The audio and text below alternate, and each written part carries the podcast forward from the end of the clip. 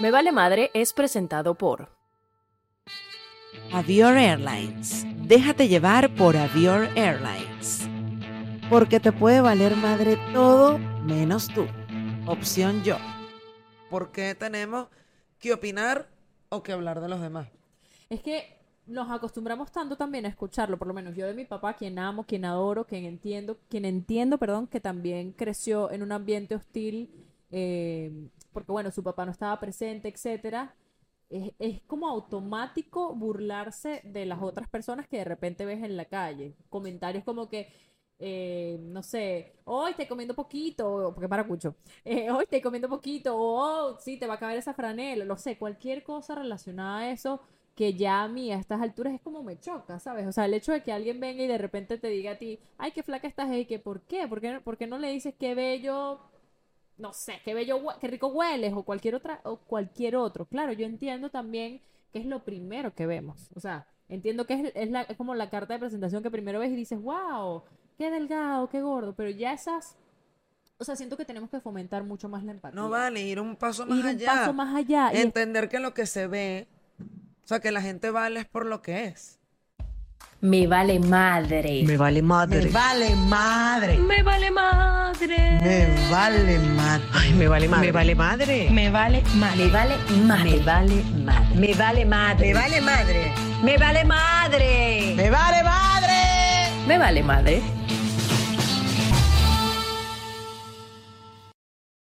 Me vale madre podcast. Michelle de Narcisian. Ed Mari Fuentes desde... Miami. ¿Y en qué lugar estamos, En amiga? Cascabel Estudios, mi reina. Qué belleza. Estamos desde la cabañita de Cascabel Estudios. Un lugar hermoso con muchos estudios grandes, blancos, negros, opciones para grabar. Agradecer también, además de Cascabel, que nos abrieron las puertas. Agradecerle a la gente de Avior, que Los- también Los mejores. voló a Edmari, a sus hijos, a sus hermanos, a la familia, a mi madre y demás. que voló. Pero sí, que qué bonito y qué apoyo, porque Ey, además es que no fuese posible. no fuese posible. O la, sea- el- la temporada pasada, me da risa, el, el- último episodio de la segunda temporada, escuchaba en el último episodio a uno de nuestros hijos, que no sé cuál era, si creo que es mi Kai, o creo que es el Kai de Mari, no estoy segura, llorando, Era el mío. moviendo. ¿Era el tuyo? Era el mío, ¿Sí? que se había golpeado. Ah, sí. me parecía que era el mío. Yo decía, creo que es el de nosotros, Diego. y pues bueno, la vez pasada grabamos con los muchachitos encima, fue súper retador, lo logramos. Sí. Pero bueno, esta vez creo que no sé, pudimos hacer la pausa, tener el apoyo de nuestras madres Así es. y tener coño, los sacaleches encima, chicas. Ey, literal. Porque uno es una gente que está dando pecho. Sí, y no, y además de eso, ver cómo poco a poco, con paciencia, con trabajo de a poquito, pero un trabajo importante, pasos firmes, estamos como creciendo, siento Sí. yo, a nivel de todo. O sea, ya tenemos nuestro letrero también. Smart Fusion nos hizo este letrero hermoso. Tenemos a Josette Vidal, que pues bueno, es un lujo porque es una persona que además admiramos, queremos mucho, es nuestra amiga, eh, hace unos amuletos hermosos. Tú estás vistiendo uno de los filmes Cherie de Josette. que hacer una reacción, una reacción de esas, no, una voz en off como las que hacía Maite. Con, pe- con piedras. Total. Piedras venidas desde... Y pues bueno, bonito ir haciendo equipo e irnos creciendo poco a poco y contar con el apoyo de nuestras familias, que tenemos que volverlo a decir, y de Sin nuestros esposos, Sin duda. que ha sido muy importante para sacar adelante un proyecto como este, que en el, al principio, los primeros meses, los primeros, primeros meses, pues es dar y dar y dar. Y ya comenzamos a recibir de Claro todos ustedes sí. muchísimo, Mira, la verdad. Gracias, gracias por los testimonios. Sí, vale. Gracias por las pruebas de embarazo que nos han enviado. Ay, Gracias por esos mensajes cuando dicen, mira, vi tu episodio, vi este episodio, el otro es mi favorito y lo compartí, me sentí acompañada, lloré. Es realmente importante para Sí. nosotras saber que tú que nos estás viendo, eh, te estás llevando algo y estás conectada con nosotras, porque creo que al final ese es como nuestro objetivo, acompañarnos unas a otras. Nosotras no es que somos expertas en el tema, ni tenemos un PA, unas cosas de esto, un máster y no sé qué. Simplemente viene desde nuestra experiencia y nuestra necesidad también de compartir qué nos pasa, qué nos pasa y por qué nos sentimos a veces de tal forma. em, Y de aprender, Sí, amiga, de, hemos aprendido duda. tanto. O demasiado. sea, tan- porque claro, nosotras nos preparamos, evidentemente, para hacer las entrevistas y no es que, ¿sabes? No saber ni qué preguntar. pero se nos han abierto como un montón de, bueno, de puertas, de ventanas, de caminos nuevos que dices, wow, por aquí también hay una ruta. Tal cual. Esto también puede ser así. Está válido no tener, no tener las mismos, los mismos pensamientos que otras personas, o sea, las mismas opiniones. Sí, Y entender que nuestro, nuestra plataforma, que este espacio es un espacio eh, seguro también, Yes, y es un espacio para donde caben todos, entran que caben 100. y más y más. Miles, miles. Por eso te suscribes, te tienes que suscribir ya. suscríbete. Ya, suscríbete Porque ya. además tú sabes, voy a confesar algo. Yo escuchaba antes de comenzar Me Vale Madre Podcast, escuchaba todos los podcasts en plataformas de audio. Ok. en Spotify, por ejemplo.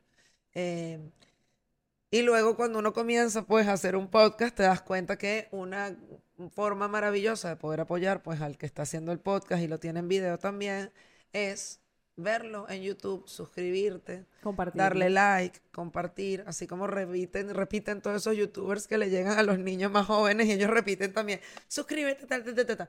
Tu- Tus chamos todavía no están conectados con MrBeast ni nada de esto. No, pero sí, Sí sí. saben quién es. Sí, no, no saben quién es todavía, menos mal, Dios mío. Otro, otro este es menos. Pero están con, está conectado ahorita Louis con un niño mexicano. ¿Sabes quién es? No, ¿cuál? eh, no me acuerdo ahorita el nombre. Tiene un sombrerito amarillo, se me olvidó. Ahorita, ah, Duki, Diki Duki. Diki Duki. Algo, Algo, exacto. sí, sí, sí. Bellísimo, además que ah, genera contenido lindo y él siempre dice, suscríbete, suscríbete, suscríbete. Entonces mi hijo de repente dice, mamá, quiero irme Vale Madre Podcast, suscríbete, dice. Entonces, Amo. háganle caso a Luis, suscríbanse. Chama, volteo así y los colores, como si estuviera como desnudo y nada más tapándote la teta. Bueno, también. Es loquísimo, qué body tan bello, cositas amiga. Está bello, está bello, está bello. Hablando de eso, amiga. Ajá.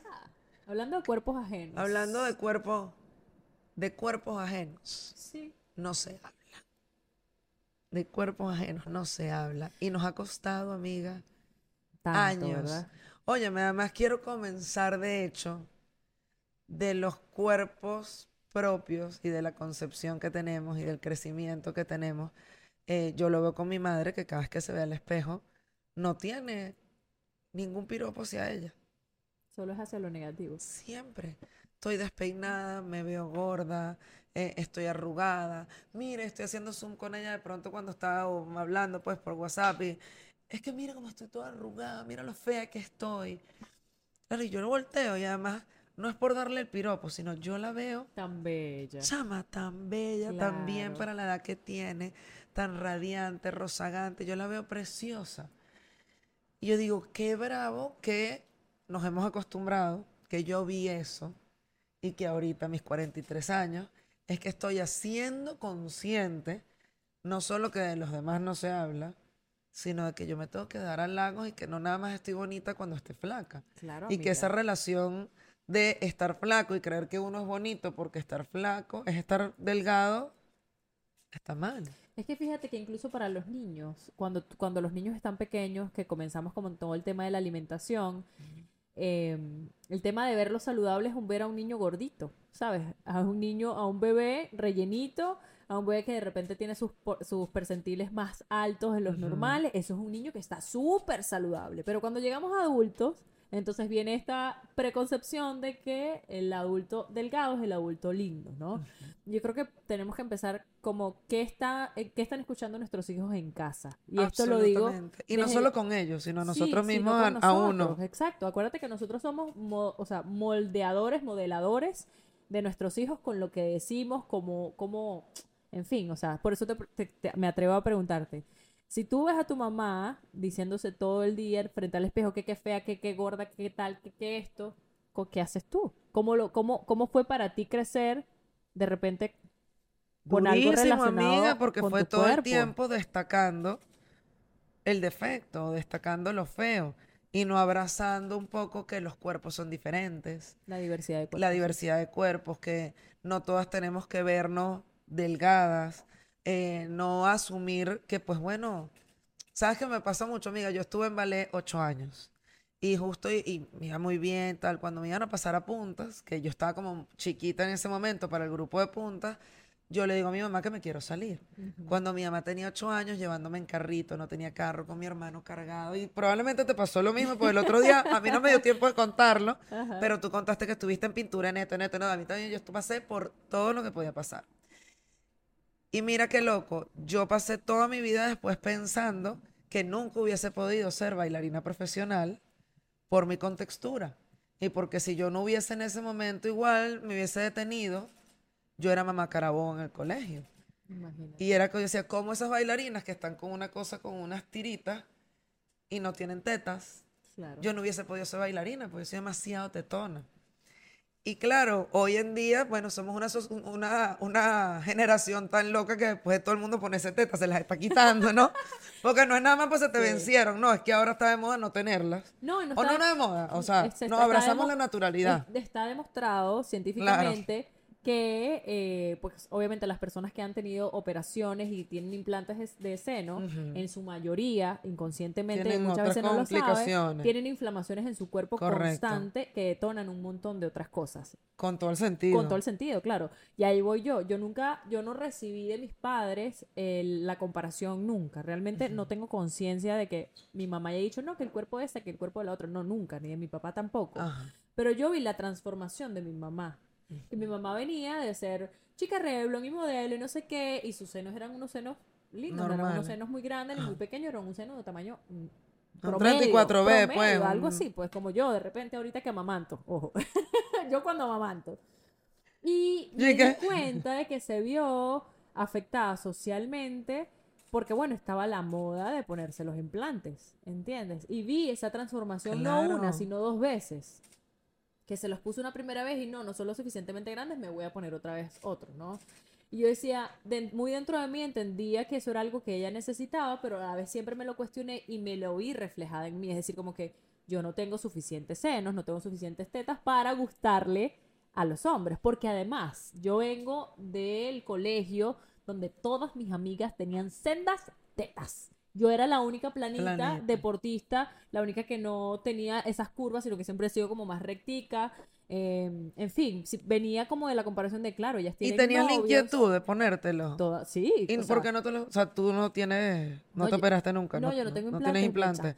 Intenté en algún punto como que, bueno, ¿será que sí me las hago? ¿Será que no me las hago? Y ya a esta altura, después de que veo que mis senos han dado tanto alimento y han sido confort, y aún así me siento tan bien conmigo que digo, no me atrevería a hacerlo.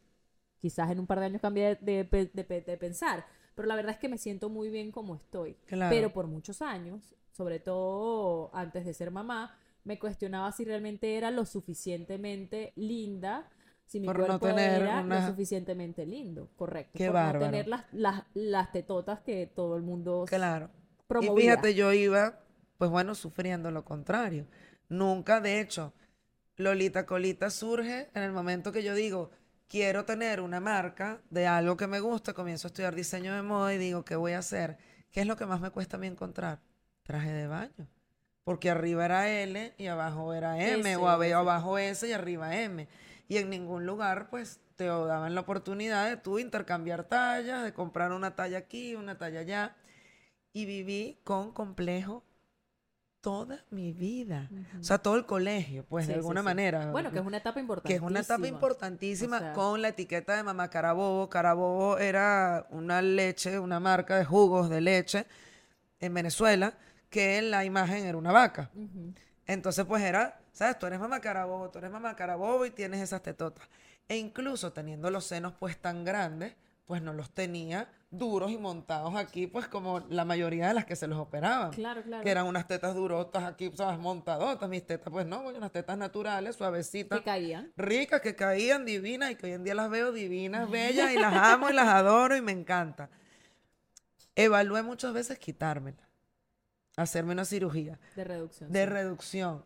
Pero claro, las cirugías de reducción, y para las que se las han hecho, saben que es una cirugía súper más eh, complicada y comprometida que hacerte, que haberte puesto implantes. Claro. En la cirugía de reducción probablemente los conductos de la leche los tocan. La mayoría de las mujeres que han tenido una cirugía de reducción importante eh, no pueden amamantar. Es- creo que son las únicas, del otro día hemos hablado en algún Hablamos, sí. momento de esto, que no pueden amamantar.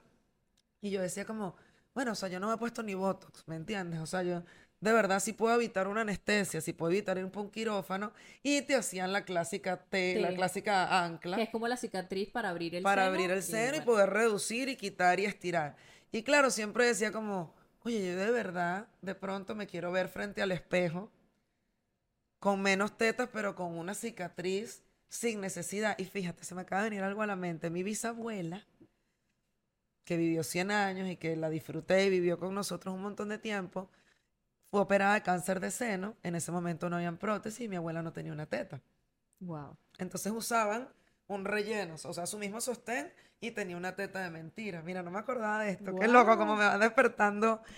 Y claro, yo lo veía y decía, ¿qué tal? Más allá de pararme frente a, a- a mi pareja, que me viera con la cicatriz, yo decía, yo me quiero ver, o sea, no sé, siempre lo he evitado y tenía un, tengo un montón de amigas que se viven metiendo en un quirófano por cualquier cosa, como tú tendrás también, y, ¿sabes? Ra, se quitan aquí, se quitan una lipo, raca, allá, y no, me dejaron aquí los drenajes, como que, What? ¿Qué necesidad andar con unos drenajes y andar en ese peo? ¿Sabes? Si no tienes una necesidad. Pero bueno, es respetable. O sea, Sí. tengo grandes amigas. Yo o lo sea, que creo que viene, o sea, yo creo que viene también toda esta cultura de los cuerpos eh, eh, como que sí, establecidos por la sociedad y la industria en general, ¿no? Nosotras venimos de un país en donde, por supuesto, nuestra referencia directa era el, certamen del Miss Claro, Venezuela. claro. Entonces, ¿cómo es la mujer venezolana en teoría, según lo que la es de las mujeres más bellas bellas y el del mundo, voluptuosa. no sé qué? Pero desde pequeños nunca nos enseñaron que había una diversidad de cuerpos, o sea, y que era natural también verlo. Chama, y ¿sabes? amar tu cuerpo y valorar la salud y valorar, valorar tu cuerpo. O sea, darte cuenta que es como, bueno, es el empaque de tu alma y de tu espíritu. Y al mismo tiempo eso va de la mano, creo yo, con entender. O sea, imagínate cuánta pepa me metí yo para adelgazar, amiga.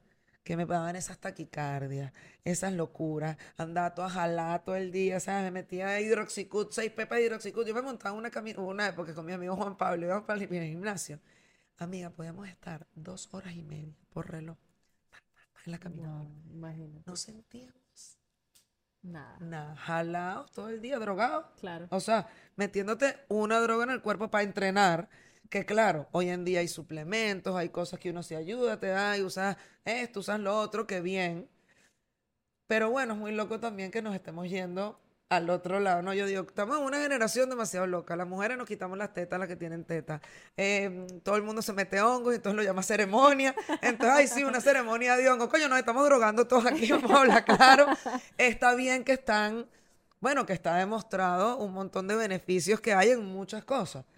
Y nosotros también venimos de una cultura, amiga, de medicina apretada. Sin o sea, duda, como aquí es el polo opuesto en Estados Unidos, eh, que bueno, que uno a veces se siente como abandonado y que el muchachito tiene que tener una semana con fiebre para que te manden algo. Era como tan normal uno tener una despensa de medicina, tenerla en Venezuela. Sí, sí. Y automedicarse. Sí, sí, O eso sea, está natural. Te tomas Eso- esto, eso- no, eso es tienes dolor de normal. garganta, inyecta un benzetacil, una no sé qué. Sí. Chamo, qué loco. Yo el otro día pensaba, Edmar, y decía, ¿será que aquí uno se enferma menos? O bueno, trabajas tanto que te da chance de, bueno, de enfermarte menos, no puedes enfermarte.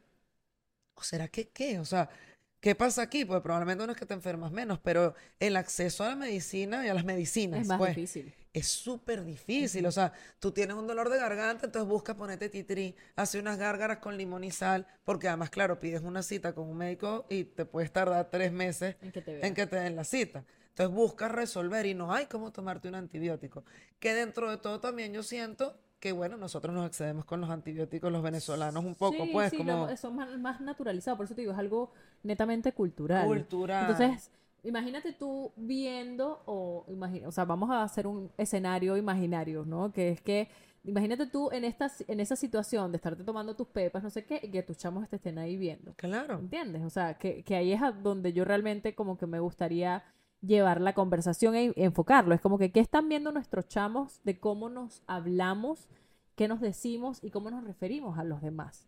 Porque a, a mí no me enseñaron que había una di- diversidad de cuerpo, de que bueno, que No. sí, habían unos que eran un poco más grandes, otros que tenían más senos, otras que no tenían nada. O sea, eh, entender y abrazar, como bien lo decías, como que quiénes somos. Y te lo digo porque la otra vez me pasó con Louis, que creo que te lo conté. Qué bello, lo no, esta- conté, esta historia sí, Esta hermosa. historia es muy linda. Él me dice, mamá, no sé por qué, estaba, eh, de repente me salió y me dijo como que no, que, que, este es gordo y este es flaco. Y yo en mí hice un ruido así como que, ya hijo, pero ¿de dónde sacas tú eso? No, sí, porque si yo como mucho me pongo así gordísimo. Y yo le digo, hijo, nosotros no usamos esas palabras, ¿ok? Donde, o sea, como no, claro, no es que le pregunté dónde lo viste, porque no me lo va a saber decir. Yo le dije, nosotros usamos grande y pequeño, ¿entiendes? Em, entonces viene y me dice, me quedo así como que, pero es gordo y flaco. No, papá, es grande, alguien grande, alguien grande porque come y es grande, puede ser grande fuerte, puede ser grande más redondito, o puede ser más flaquito y más pequeño, eh, perdón, más pequeño, que significa que es, mm, pues, más Claro. chiquito, pues. ¿Por qué? Porque la connotación del gordo y el flaco, a mí, pues, por supuesto, me afecta y no quisiera que como familiares cercanos que tenemos sufren de gordofobia y, hay- y hacen comentar- comentarios despectivos acerca eh, de los gordos, etcétera. Y es como que no, eso no es lo que yo quiero implementar para mi chamo. Yo quiero que mi chamo pueda entender que esa persona puede estar pasando por alguna situación o que simplemente es así y esa persona se siente bien así y ya está, pues, o sea. Absolutamente. Y luego de esta explicación de grande y pequeño, me dice un día, Metí una papa. se metió una papa, pero grandísima, así como que comiendo, comiendo, comiendo, y de repente dice, mamá, ¿y yo qué pasó? Tengo la barriga así, y se quedó como grande, y yo, ok, Cosito. lo logré. O sea, esas son pequeñas cositas que yo siento que nosotros vamos educando a nuestros hijos y nosotros también identificarlo, porque no es que todo el día vamos a estar que sí, ay, sí, qué pequeño, qué grande, porque nosotros venimos de decir esas palabras, ¿me Claro. ¿entiendes?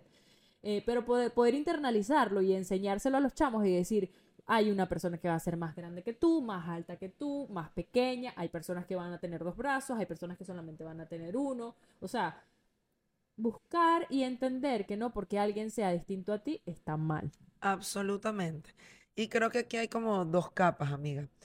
Una interna de uno aceptar y abrazar su cuerpo. Sí. Y la otra, y la hablábamos hace rato cuando estábamos en el lunch con Josette, em, el uno poder detener los comentarios del cuerpo de uno. Sí. Porque yo voy a decir, yo he avanzado mucho y eso que todavía me queda, Claro, así no tanto, siempre, siempre, pero he avanzado mucho en reducir esos comentarios que pueden afectar mi imagen, ¿no? Y concentrarme en lo que siento y concentrarme en, yo creo que lo dije en la primera o segunda temporada aquí, fue durísimo. Sí, porque nos escribieron mucho y bueno, uno decide qué comer o no y estoy separando pues las personas que tengan algún problema, que tengan algún tema hormonal, lo que sea. Pero es duro, pues, y nosotros lo, lo hemos vivido ahorita en el posparto. Sí. Ah, Mira, vamos a apretar, vamos a echarle pichón, vamos a hacer más ejercicio, vamos a comer más sano. Pero para sentirnos bien nosotras, no porque alguien te tiene que validar y decir, ay, sí, estás flaca, amiga. No, porque decíamos, Exacto. quiero sentirme mejor. Exacto. ¿Sabes? Quiero recuperar mi cuerpo y sentirme más fuerte. O sea, en mi caso me hace sentir tan bien como tener fuerza para cargar los muchachitos, para que no me duela todo. Cuando no hago ejercicio, me duele todo y estoy así. Sino el poder decirlo. Josette nos contaba que alguien llegó y le dijo, qué flaca estás. Y Josette le respondió, "Eh, te voy a agradecer que no hagas comentarios sobre mi cuerpo, pregúntame mejor ¿Cómo cómo, me estoy, siento? cómo me Claro. siento. Y ahí es donde teníamos que ir. Fue como que, claro. Y que, Jeva, no tú, le dijiste eso. Tú no sabes. Sí, tú no sabes si está delgado porque está enfermo. Tú no sabes.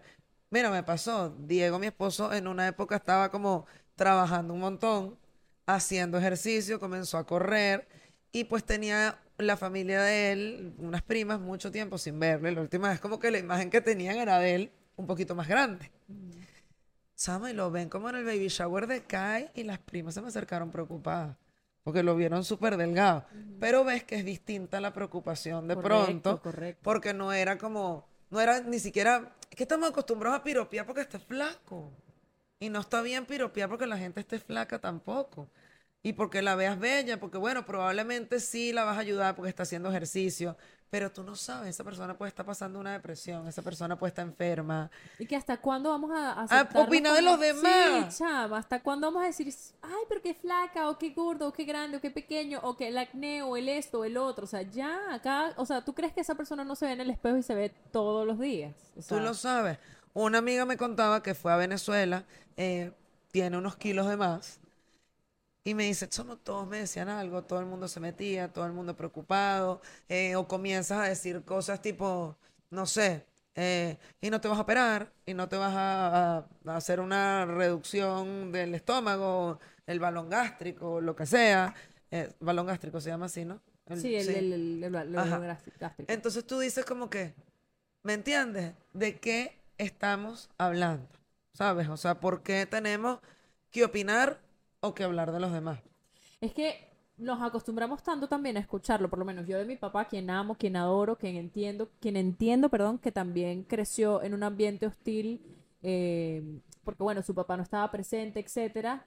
Es, es como automático burlarse de las otras personas que de repente ves en la calle. Comentarios como que, eh, no sé, hoy estoy comiendo poquito, porque para cucho, eh, hoy estoy comiendo poquito, o oh, te va a caber esa franela, no sé, cualquier cosa relacionada a eso que ya a mí a estas alturas es como me choca, ¿sabes? O sea, el hecho de que alguien venga y de repente te diga a ti, ay, qué flaca estás, y que ¿por qué? ¿Por qué, por qué no le dices qué bello, no sé, qué bello, qué rico hueles o cualquier otra, o cualquier otro? Claro, yo entiendo también que es lo primero que vemos, o sea, entiendo que es, es, la, es como la carta de presentación que primero ves y dices, wow, qué delgado, qué gordo, pero ya esas, o sea, siento que tenemos que fomentar mucho más la empatía. No vale, ir un paso más Ir un allá. paso más allá y es- Entender que lo que se ve, o sea, que la gente vale es por lo que es tal cual. y no por cómo tú te ves.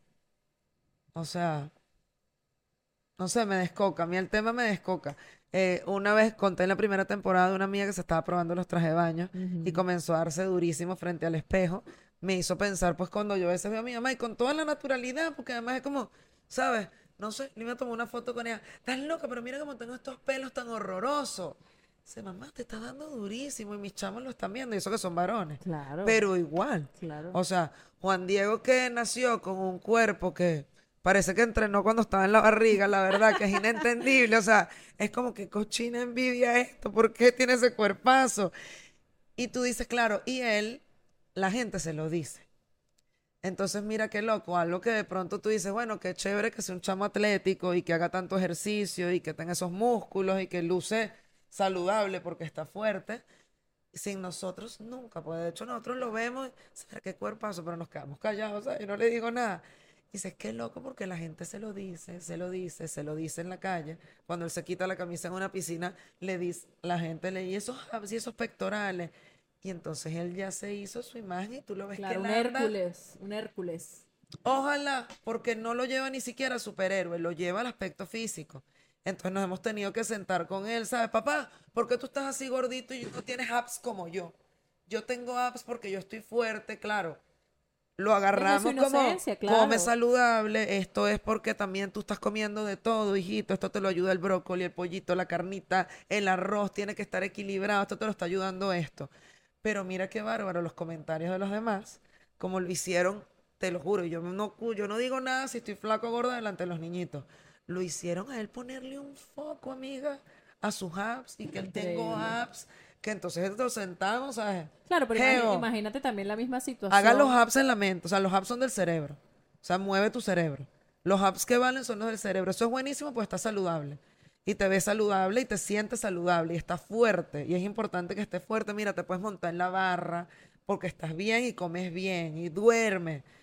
Pero lo que hay que mover y entrenar es la cabeza. O sea, imagínate, es un niño de seis años pendiente de eso. Sí, claro. Y no se lo fomentamos en casa E- nunca. E, imagínatelo también esto a la inversa, o sea, no a lo, no de repente a lo positivo de que, wow, qué fuerte estás y tal, sino como que estás gordita, mírate esa barriga que fea, mírate tal cosa, mírate el cabello, uy, mira ese pelo feo, o sea, El pelo malo, niños, por el eso, pelo malo. A, a niños además, a niños que están construyendo su imagen de sí mismos a base de las opiniones de los demás, que quienes tienen que construir su imagen son ellos solitos, ¿sabes? De la guía de papá y mamá. Entonces, conchale, eh, creo que el episodio también es llamarlos a todos a la conciencia de educarse, eh, saber lo que están diciendo alrededor de sus niños, porque ellos escuchan absolutamente todo. Todo. O sea, no, y la, la, la- o sea, el hecho de categorizar a tus hijos, catalogarlos, gordo, feo, chiquito, alto, flaco, chac, chac, les va creando una imagen en sí mismos que no siempre es positiva. Durísimo. Y además de durísimo. eso, practiquemos el tema de la, de la empatía, o sea, deja de hablar y poner límites. Deja de hablar del cuerpo de las otras personas y cuando tú sientas que necesitas poner límites para que dejen de hablar del cuerpo de tus hijos, de ti, del del otro, es levantar la bandera y decir, con todo el amor como dice Joseph, ay, ¿sabes qué, mi amor? Qué pena, pero me gustaría que no hablaras, o sea, que no emitieras comentarios sobre mi cuerpo. Gracias. ¿Ya? ¿Listo? Es todo. Marcas el límite que puedes, que después puedes parecer grosera, odiosa, antipática o lo que sea. Y no lo es. Lo- Son responsabilidades que tenemos nosotros como padres. absolutamente. Del Dicho esto- cuerpo de los demás No, no se, se habla, habla. ni para bien ni para mal. Que les valga madre lo que piensen los demás. Concéntrense en ustedes y en educar en ni- a niños más empáticos que abracen la diversidad y que abracen la salud y el equilibrio. Hay más que cualquier extremo. Hay que educar. Edmari Fuentes por aquí, arroba Edmari Fuentes, así tal cual. Michelle de arroba Michelle de MK. Y arroba me vale madre podcast en todas las plataformas. Así es, nos escuchamos en un próximo episodio, próximo miércoles. No te despegues. Pe- no te despegues. No te despegues. Y no hables del cuerpo de los demás. No hables del cuerpo de los demás. ¡Mua! Los queremos, las queremos. ¡Mua! Me vale madre fue presentado por Avior Airlines. Déjate llevar por Avior Airlines. Porque te puede valer madre todo menos tú. Opción yo.